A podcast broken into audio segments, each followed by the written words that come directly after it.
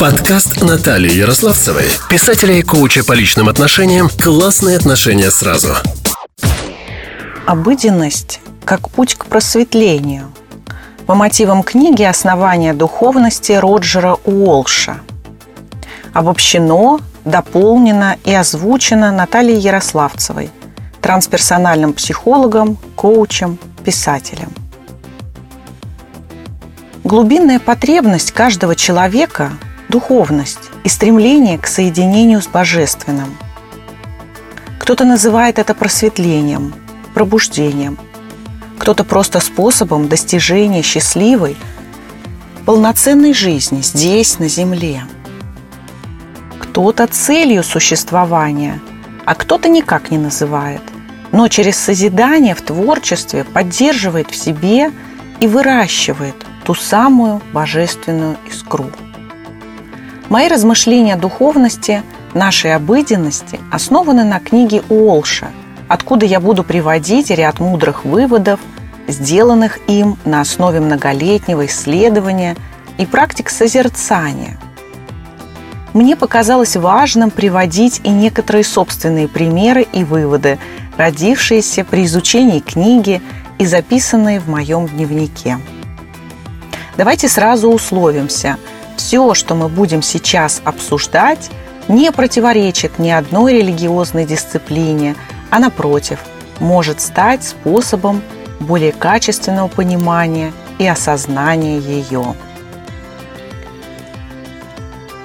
«Царствие небесное внутри вас», — говорил Иисус в христианстве. «Познавшие себя познают Господа своего». Мохаммед – ислам. Он во всех, и все в нем. Иудаизм. Он во всех, и все в нем. Иудаизм. Полностью познавшие свою собственную природу познают небеса. Менциус. Конфуцианство. В глубинах души человек находит божественное, единое, говорит китайская книга перемен. Атман – индивидуальное сознание, и Брахман – всеобщее сознание. Суть одно – индуизм. Взгляни внутрь себя. Ты Будда. Буддизм. Читая цитаты из великих тысячелетних духовных учений, по телу невольно пробегает дрожь изумления и восхищения. Как же все просто – вот она, цель и кульминация духовного развития. Ах, если бы проникнуть в суть глубочайших откровений можно было столь же легко. К счастью, многие смогли, достигли мастерства и передают знания другим. Духовные знания отличаются от обыденных тем, что их непременно нужно познать на себе. Этика – непременное условие духовных практик говорит Рам Дас, профессор из Гарварда и духовный учитель Роджера Уолша. Если мы живем неэтично и намеренно раним других людей, мы также наносим вред и себе, поскольку наш ум начинает обуревать страх и вина. Истинная правда, которая вновь подтверждает правило – начинать с себя. Однако самоизменение – это проблема, даже при очень большом и горячем желании индивида. Роджер Уолш вывел ряд принципов, облегчающих этот процесс. Давайте прислушаемся, ведь как раньше мы уже умеем и так. Итак, вот они. Начинать с легкого – первый принцип. Второй – выбирать продолжительность практики. Определите испытательный срок выполнения упражнения. Третье. Не делать исключений, пока новая привычка не станет устоявшейся. Четвертое. Смотреть и учиться. Что вы чувствуете? Какие сопротивления вы ощущаете? Как реагируют другие люди? Пятое. Быть мягким. Будьте добры и снисходительны к себе. Если вы могли выполнить все в совершенстве, вам бы не было нужды практиковаться. Шестое. Начинать с изного. Сначала. Если споткнетесь, а с кем не бывает, начинайте сначала как можно скорее. Имеет значение лишь то, как быстро вы начинаете снова. Седьмое. Все записывать. Полезно вести дневник, в котором вы фиксируете свои цели, догадки, наблюдения, ошибки и успехи. Всего лишь несколько записей в день. 8. Делать все с удовольствием. Это малоизвестный секрет духовной практики. Нас приучили считать религиозную жизнь мужественным самопожертвованием, а святых – серьезными мучениками. Одна из целей духовной жизни – это радость, а в конечном счете – блаженство. В получении удовольствия нет ничего эгоистичного. На самом деле, как давно уже говорят мудрые и недавно обнаружили психологи – Счастье делает человека менее озабоченным собственными интересами и более альтруистичным. Девятое. Ну и главное, конечно, в этом процессе – само деяние. Цитата. «Сколько бы святых слов ты не прочел, сколько бы не произнес, какой тебе от них толк, коль ты не применяешь их на деле?» сказал Будда. Для меня здесь новое прочтение получили пункты 5, 6 и 8. Я выросла с приоритетом вечной борьбы, преодоления сопротивления среды, людей. Честно сказать, я уже целый год учусь быть мягкой к себе и бережно поддерживать себя. Начинать заново, как только появляется возможность, но в сочетании с заботой о себе. А про удовольствие поделюсь тем, как я в детстве – выбрала входить в состояние жертвенности. Я очень хотела достучаться до Бога, но мне казалось, Он не слышал. И тут я прочитала про святых, дескать, они все очень сильно страдали, и через боль Бог их вытаскивал. Так в мою жизнь вошла деструктивная привычка, в разной степени влияющая на разные сферы моей жизни. Уолшем была обобщена подборка метафор духовного роста, позволяющих прикоснуться к пониманию того, что словами невозможно описать, что можно только почувствовать. Прочувствовав разные стороны духовного роста, мы способны оценить, на каком примерно этапе мы находимся прямо сейчас. Пробуждение Обычно мы пребываем в полусознательном состоянии, и духовные практики пробуждают нас от этой дремоты. Дегипнотизация. Наша дремота – своего рода транс или гипноз, а это суженное состояние сознания, в котором восприятие и поведение ограничено внушениями других людей. Духовные практики освобождают нас от коллективного транса, в который мы все погружены – просветление. Мы бродим вслепую, во внутренней тьме, а духовность приносит нам понимание, свет и возможность видеть. Раскрытие. Наша подлинная природа или самость скрыта или замаскирована от сознания. Но духовные дисциплины разрушают эти покровы и восстанавливают осознание нашей истинной сущности. Свобода – мы порабощены нашими изменчивыми побуждениями и эмоциями, но укращая их, становимся свободными. Метаморфоз. Подобно тому, как природа преобразует гусеницу в бабочку. Развертывание. Красота не распустившейся розы может быть скрытой, но она уже существует в бутоне – Точно так же наша трансцендентная красота и потенциал скрыты внутри, и практики помогают им распуститься и цвести. Целостность. Наш ум прискорбно расщеплен и диссоциирован на враждующие фрагменты. Практики исцеляют и воссоединяют ум, восстанавливая в нас единство сознания и цели. Путешествие мы движемся к определенной цели. Цель кажется очень далекой, однако цель и есть наша самость, и она всегда пребывает здесь и сейчас, ожидая нашего узнавания и вспоминания в этот и всякий другой момент. Смерть и возрождение. Старая, ложная самость должна уйти, уступив место новой и подлинной самости.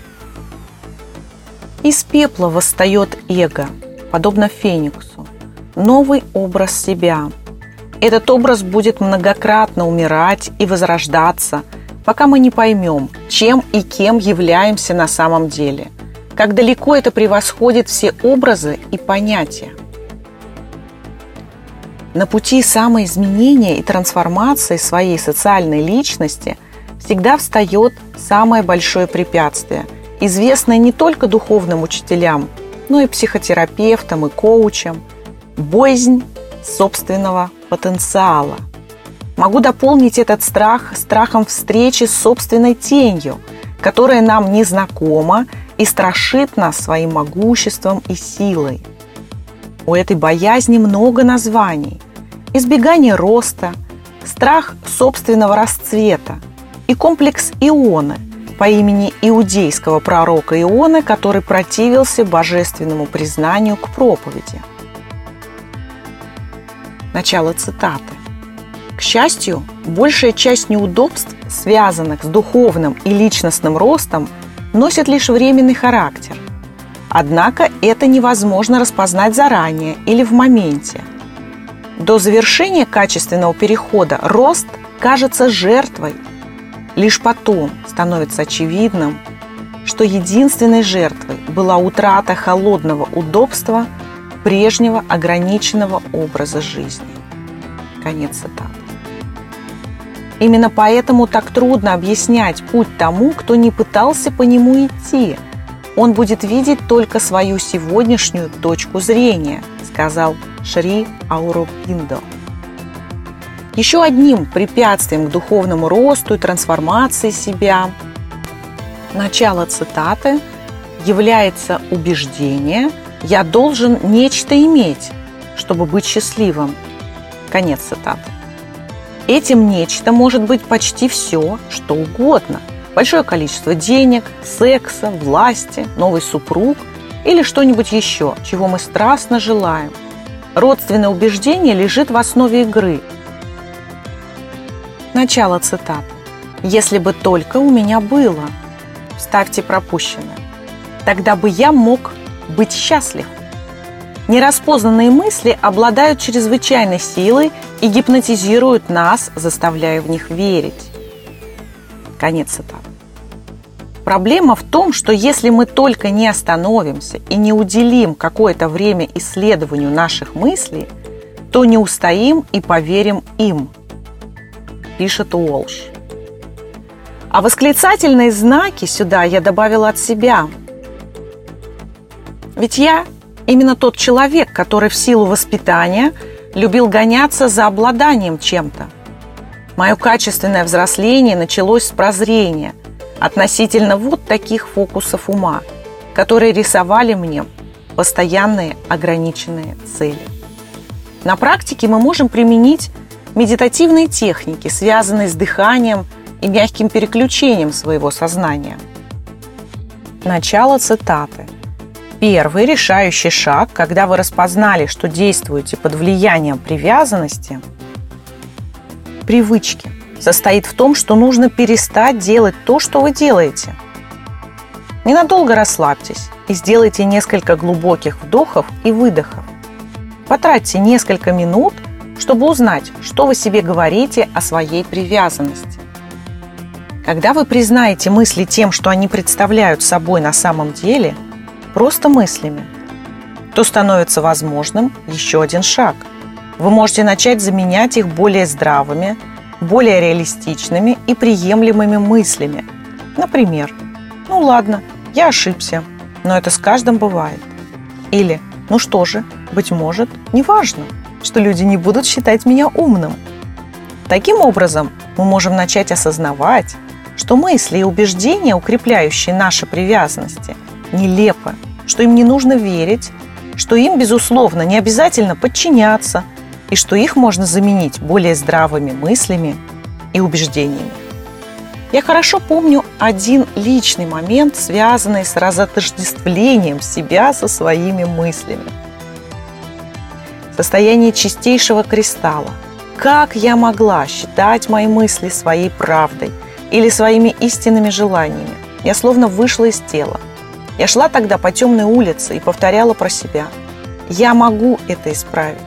Как я могла быть столько времени в этой иллюзии? Начало цитаты. Когда ум сотрясают бури противоречивых страстей, он ощущает мягкое притяжение более тонких, более зрелых побуждений, которые здоровее, благороднее и приносят гораздо большее удовлетворение, чем обычно занимающие нас желания. К числу таких более зрелых побуждений относятся желания истины и справедливости, доброты и альтруизма, прекрасного и божественного – Конец цитаты. А я хочу обратить внимание участников трансперсонального пространства. Здесь Уолш говорит о пиковых переживаниях своим языком. Но и в его интерпретации проживание и высвобождение трудных, застрявших эмоций является целебным и трансформирующим, как и у Станислава Грофа и других отцов-основателей трансперсонального направления психотерапии. Абрахам Маслоу выделил ряд метапатологий, в том числе нигилизм и ощущение бессмысленности жизни, цинизм и недоверие к другим людям, отсутствие ценностей и руководящих принципов, чувство отчужденности от общества и безнадежное отношение к будущему. Многие из этих метапатологий широко распространены в западном обществе и представляют угрозу для культуры. Осмелюсь перевести великих на трансперсональный язык. Смысловые, психодуховные кризисы отдельной личности, сливаясь, соединяясь в диффузии с кризисами других людей, усиливают духовный кризис западного общества в целом и создают целое коллективное – метапатологическое поле, о чем пишет Арнольд Миндел в своей книге «Сидя в огне». Начало цитаты. Следуя этим глубинным желаниям, мы приходим к восхитительному, освобождающему пониманию. Наше самое истинное и глубокое желание – это то, что лучше всего для нас самих и мира.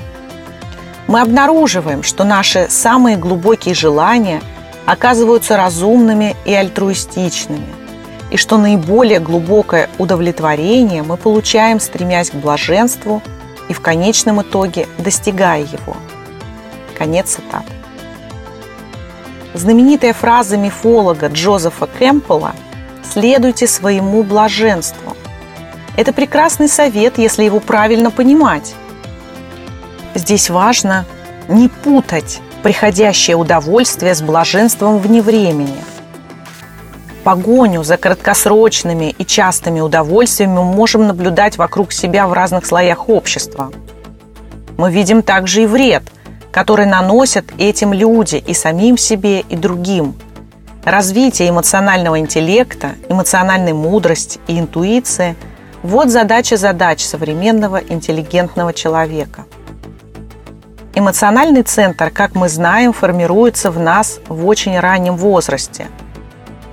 Выросшая личность, даже самая сознательная, зачастую с трудом умеет справляться со своими чувствами. Эмоции либо глубоко подавляются до поры до времени, либо становятся неосознанно определяющими поведение, выбор действий и принятие решений. Начало цитаты мы видим в окружающем мире отражение наших собственных внутренних чувств. Если мы чувствуем гнев, то видим вокруг враждебный мир. Если мы боимся, то повсюду видим угрозы. Но когда наш ум наполняет любовь, мы видим мир, который жаждет любить и быть любимым. Хотя любви так ищут, ее мало понимают. Хотя ее хотят все, она редко полностью исполняется – Большинство людей чувствуют себя беспомощными жертвами любви, которая, казалось бы, овладевает нами подобно эпилепсии, а потом исчезает, оставляя нас в ошеломленном одиночестве. Где и как мы находим любовь? Большинство людей считают ее чем-то, что мы получаем извне, от немногих особых личностей. Они пускаются в отчаянные и занимающие всю жизнь поиски совершенного человека, отношений или сообщества, способных дать им любовь, которой они так страстно желают. Это страстное желание любви, основанное на чувстве собственной неполноценности, приносит бедствие новых проблем. Когда наше ощущение благополучия кажется зависимым от одобрения и любви других людей, мы становимся зависимыми от них. Они становятся своего рода наркотиком для нас. Мы цепляемся за них, требуем их исключительного внимания и условно любим их, предлагая свою любовь когда они ведут себя так, как нам хочется, и воздерживаясь, когда они этого не делают. Конец цитаты. Роджер Уолш заметил, а нам элементарно это подтвердить, что если вы включите радио почти в любом уголке западного мира, на вас обрушатся песни из серии. «Я не могу жить без тебя», «Я не могу перестать думать о тебе», все эти примеры наслаждения и боли, пафоса и патологии. Эти вопли могут показаться болезненно знакомыми, ведь это симптомы героиновой наркомании. Одна из главных проблем нашей культуры – начало цитаты – «Наша культура перепутала любовь с зависимостью. Зрелая любовь в большей степени основывается на самодостаточности и целостности – нежели на неполноценности и страхе. Многие популярные формы любви – незрелое отражение бесконечно большой, более чистой и глубокой любви. Хочешь управлять своей жизнью и наслаждаться каждым днем, который ведет тебя к твоей главной мечте? Ищешь идеального партнера для долгой и счастливой жизни? Отношения тебя не радуют или попросту разваливаются? Наталья Ярославцева, психолог со стажем 20 плюс лет, знает, как исправить ситуацию. Записывайся на консультацию по ссылке в описании к этому выпуску. Если великие религии столь славят и высоко превозносят любовь, она должна быть чем-то гораздо более глубоким и могучим, безграничным и благотворным. Так оно и есть. Любовь в христианстве – агапе, метта в буддизме.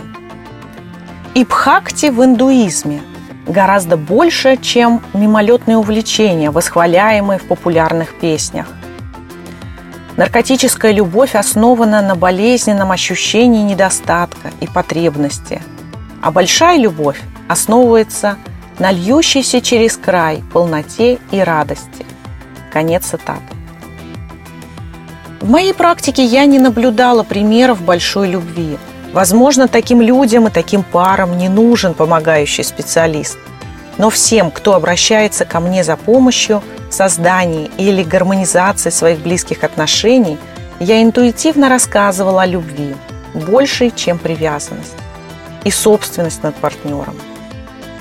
Человек пытается в зависимых отношениях найти знакомый ему по фильмам и романтической литературе наркотический образ любви и семьи – а на самом деле страдает от душевных мук нереализованной большой любви. Главнейшими нашими препятствиями к большой любви являются трудные эмоции, а вернее сама встреча с ними внутри себя, само допущение чувствовать, попытки подавить и сопротивляться им, но, как следствие, неизбежный прорыв плотины сознания и падение в пропасть неосознавания себя. Начало цитаты. Если мы не умеем реагировать на трудные эмоции, они слишком легко мучают и угнетают нас самих и тех, кто нас окружает. Это трагедия, что так мало людей знают, как эффективно работать со своими эмоциями. Мы страдаем от трех главных ошибок. Первое. Мы осуждаем или порицаем трудные эмоции как дурные или злые. Второе. Мы игнорируем болезненные эмоции – или, защищаясь, вытесняем их из сознания. Третье. Мы потакаем им или разжигаем их, скармливая чувство обиды на кого-то, кто нас ранит, и с ликованием вынашиваем планы отомщения. мы затеваем внутреннюю игру, которую невозможно выиграть. Конец цитаты. Дэниэль Голмен в своей книге «Эмоциональный ум» говорит, цель – равновесие, а не подавление эмоций. Каждое чувство имеет свои ценность и значение. Жизнь без страсти будет тусклой пустотой безразличия, отрезанной и изолированной от богатства самой жизни. Возьмем эмоцию страха. Она сопровождается затрудненностью дыхания, сухостью в горле, учащенным сердцебиением. Чувствовать страх жизненно необходимо, это спасает от опасности. Начало цитаты. Однако мы боимся и того, что в действительности не представляет опасности. И даже можем бояться самого страха. Мы готовы сделать почти все, что угодно, пожертвовать почти всем, только бы его избежать. Мы тратим большую часть жизни, избегая страха и расплачиваясь за это. То, что мы не хотим переживать, правит всей нашей жизнью. Заметьте, что мы не боимся того, что происходит сейчас. Скорее, мы боимся своих мыслей и фантазий о том, что может случиться в будущем. Страх всегда относится к будущему, но будущего не существует. Оно живет только в наших фантазиях. Существует только этот момент, прямо сейчас – жизненно важная задача психологического и духовного роста – научиться сознательно переживать трудные эмоции, продолжая при этом жить полной и достойной жизнью. Не искоренять страх, но действовать вопреки ему. Думая, как справиться со страхом и гневом, мы зачастую воображаем, что боремся с ними и принуждаем их к подчинению. Конец цитаты. Роджер Уолш предупреждает о коварстве такого подхода. Например, если мы нападаем на гнев и на самих себя за то, что мы его испытываем, легко может оказаться, что мы громоздим один гнев на другой. Исследование страха рассеивает его. Начало цитаты. Страх разрастается в темноте и невежестве. Когда мы направляем на него свет осознавания, он усыхает и преображается. Конец цитаты. Пробуждение сердца и ума невозможно без поиска и обретения смысла жизни. Начало цитаты. Признаем мы это или нет, но у каждого из нас есть главный священный вопрос, вокруг которого вращается наша жизнь. Он может быть явно абстрактным, например, что такое истина, или что такое мудрость, либо в высшей степени практическим, например, как мне научиться любить как мне лучше всего помогать другим или в чем мой дар миру. Вне зависимости от того, что это за вопрос, то, насколько страстно мы ищем ответ на него, во многом определяет, насколько полно и искренне мы живем, и насколько мирно и удовлетворенно мы умираем. Конец цитаты. Нам часто кажется, что мы размышляем или ищем ответ на зов души – Сами при этом витаем в мыслях по обозримому или фантазийному будущему, или гоняем прошлые события, приправляя их соусом болезненных переживаний. Начало цитаты. Наши умы – неугомонные создания, всегда в движении. Они беспрестанно блуждают, перепрыгивая с воспоминания о прошлом на фантазии о будущем, непрерывно что-то задумывая и планируя, стремясь к удовольствиям и убегая от страхов. Сидя за рулем по дороге на работу, мы планируем свой день, заново переживаем вчерашний спор, беспокоимся о своих денежных делах и слушаем радио. Неудивительно, что так много людей чувствуют себя измотанными в течение дня и полностью выдохнувшимися к его концу. И также не стоит удивляться, что столь многие стараются заглушить свой ум телевидением, алкоголем и наркотиками. Ум обладает замечательной способностью отражать и перенимать качество всего, на что он обращает внимание. Все дело в зеркальных нейрончиках. Когда мы прислушиваемся к сердитому человеку или наблюдаем сцену насилия, наш ум начинает кипеть от гнева. Если мы сосредотачиваемся на любящем человеке, наш ум стремится наполниться любовью. Как только это понятно, сразу становятся очевидными две вещи. Первое – Если бы мы могли управлять нашим вниманием, то могли бы сосредоточиться на конкретных людях и воспоминаниях, чтобы вызывать желаемые качества и ощущения – любовь, радость. Второе. То, что попадает к нам в ум, не менее важно, чем то, что попадает к нам в рот. Наша умственная диета влияет на наше психическое здоровье. Если мы практикуем то, что буддисты называют неразумным вниманием, и держим свой ум на безумной ТВ-диете насилия, алчности, страха, эти же качества растут и разгораются внутри нас. Психологические исследования показали это с болезненной ясностью. Чем больше насилия люди видят по ТВ, учитывая, что трудно смотреть ТВ и не видеть насилия, тем более агрессивными они склонны становиться. Конец цитаты. Нам важно развивать осознанное состояние ума, когда наше внимание разумно направляется на тот или иной объект. Роджер Уолш предлагает соблюдать простые правила. Первое. Делайте только одно дело, фокусируясь на нем и направляя энергию в нужном направлении. Второе. Одухотворяйте повседневность, создавая ритуалы. Третье. Используйте препятствия – как мотивы к действию. Начало цитаты. Мы видим вещи не просто как они есть, но и как мы есть. Все, что мы воспринимаем, отбирается нашими желаниями, окрашивается нашими эмоциями и разбивается на отдельные части нашим блуждающим вниманием. То, что мы видим снаружи, отражает то, что находится внутри нас – в итоге мы не способны ясно или точно видеть ни самих себя, ни мир. За бездумную жизнь, лишенную духовного зрения, приходится жестоко расплачиваться. То, что мы получаем от каждого момента, зависит от того внимания, которое мы ему уделяем, и качество нашего опыта отражает качество нашего сознания. Конец цитаты и паразитарных состояния, которые сравнимы с жизнью в матрице. Первое – рассеянность, пребывание далеко в своих мыслях, отсутствующее состояние, погружение в астрал. При том, что настоящее – единственно существующее время.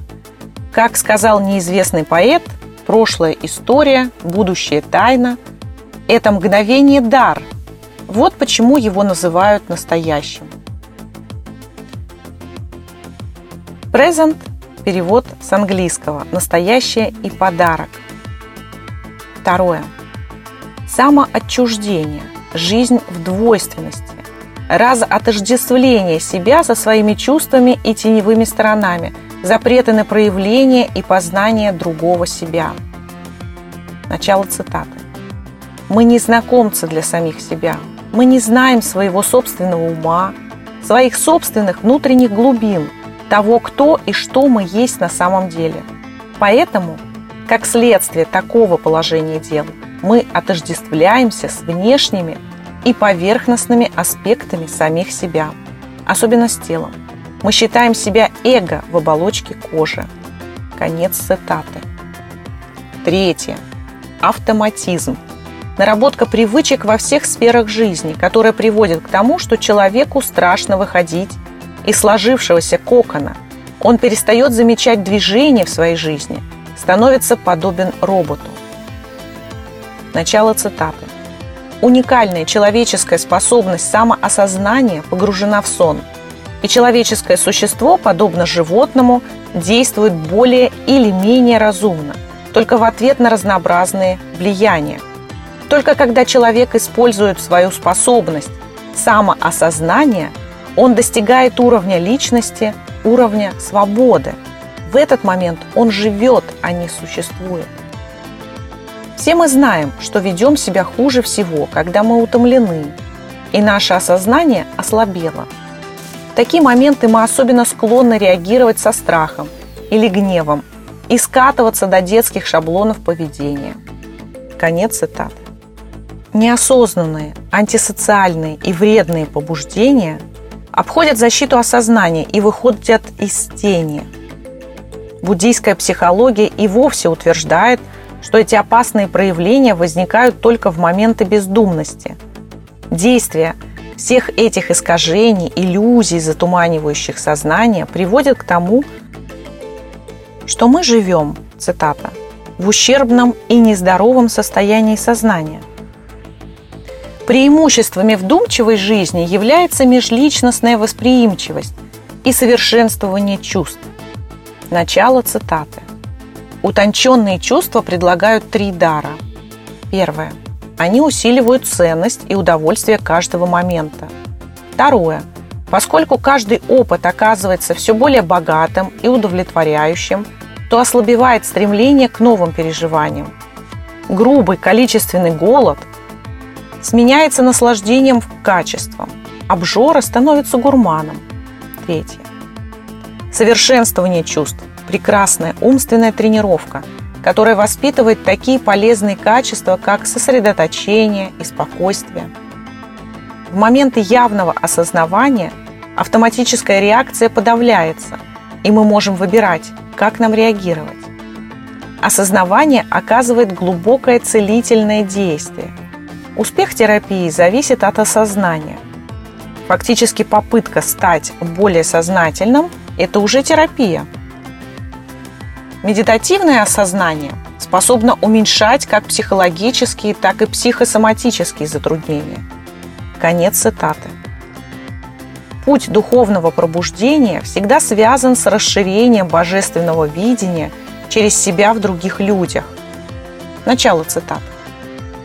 Наши личные качества и ожидания определяют то, какими мы видим других людей и каковы наши отношения с ними – когда око души начинает распознавать божественное во всем, оно пробуждается и к божественному во всех людях. Там, где мы раньше видели незнакомцев или соперников, врагов или друзей, мы теперь начинаем распознавать Будд и детей Божьих. Восприятие – это не пассивный процесс, а скорее активное творчество, и состояние воспринимаемого нами мира отражает состояние ума внутри нас – при паранойе нас пожирает гнев, и мы проецируем его вовне, видя вокруг себя враждебный, пугающий мир, наполненный людьми, которые сговариваются, чтобы на нас напасть. При праное мы видим, как наполняющие нас любовь и доброта отражаются в окружающих людях, которые кажутся готовыми всячески нам помогать. При трансное мир и все люди воспринимаются выражениями трансцендентного – и части грандиозного плана, созданного ради нашего пробуждения и просветления. Духовные практики исцеляют паранойю, позволяя нам жить и любить в праное и трансное. Конец цитаты. Здесь Роджер Уолш использует неологизмы от греческого «ноос» – «знание», «познание».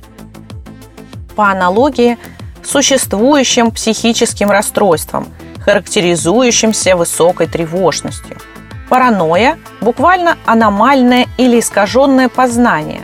Проноя – буквально растущее познание. Трансноя – буквально надпознание или высшее познание. Начало цитаты.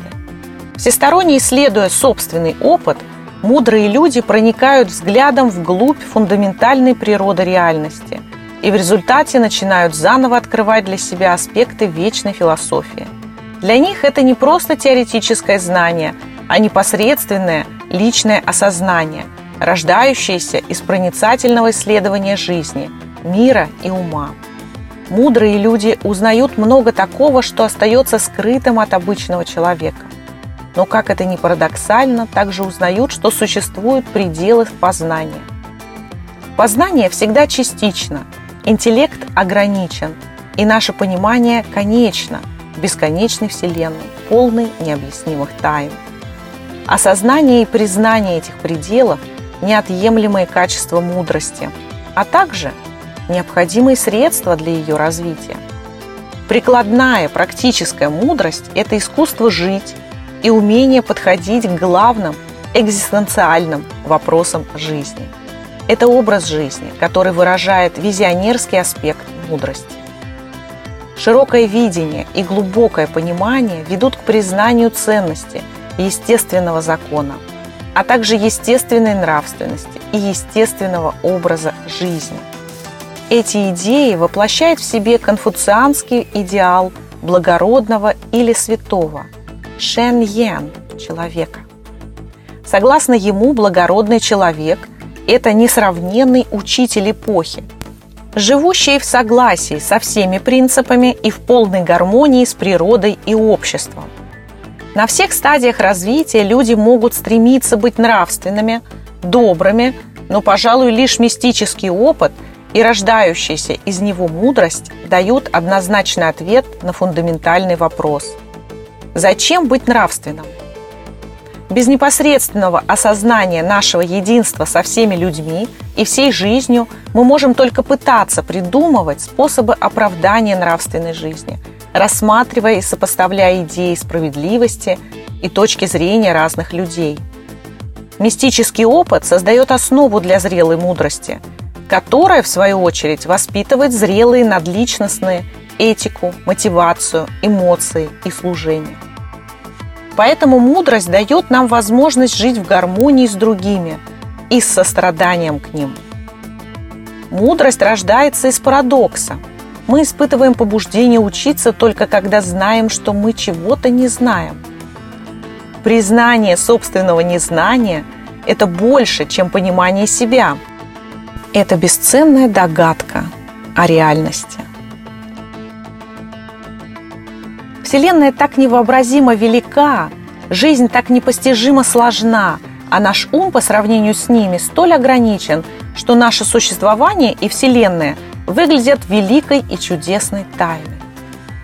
Было настоящим облегчением наконец осознать, что эти ощущения, окружающие нас тайны и собственного невежества, просто отражали реальность, а вовсе не были признаками какого-либо несоответствия – Признание нашего невежества может быть великим даром.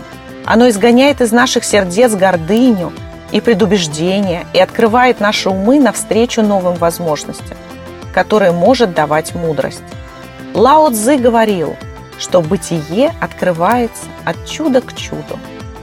Конец цитаты. Мудрыми автоматически мы не станем. Без побуждения к познанию – мы упускаем из виду тайны, лежащие совсем близко, потому что ищем не там. Но, познавая себя, мы находим ряд ответов, а главное из них про то, что мы представляем собой нечто большее, гораздо большее, чем кто-либо когда-либо мог определить и обозначить. Источники мудрости по Олшу. Первое. Природа. Второе. Тишина и уединение. Третье мудрые. Четвертое. Мы сами. Пятое. Размышления о природе жизни и смерти. Любой, абсолютно любой опыт можно использовать как шаг к Богу, шаг к познанию и просветлению. Осознанный мудрый человек учится в каждом моменте времени, из каждого опыта, своего и наблюдаемого, черпая озарения и подсказки. Следуя за идеями и практическими рекомендациями Роджера Олша, можно получить вдохновение и вступить на собственный путь духовного роста. Духовный путь – не что-то запредельное, а важная миссия каждой человеческой души. В обретении себя есть множество способов, инструментов и направлений, при выборе которых стоит быть также осознанным и внимательным к себе.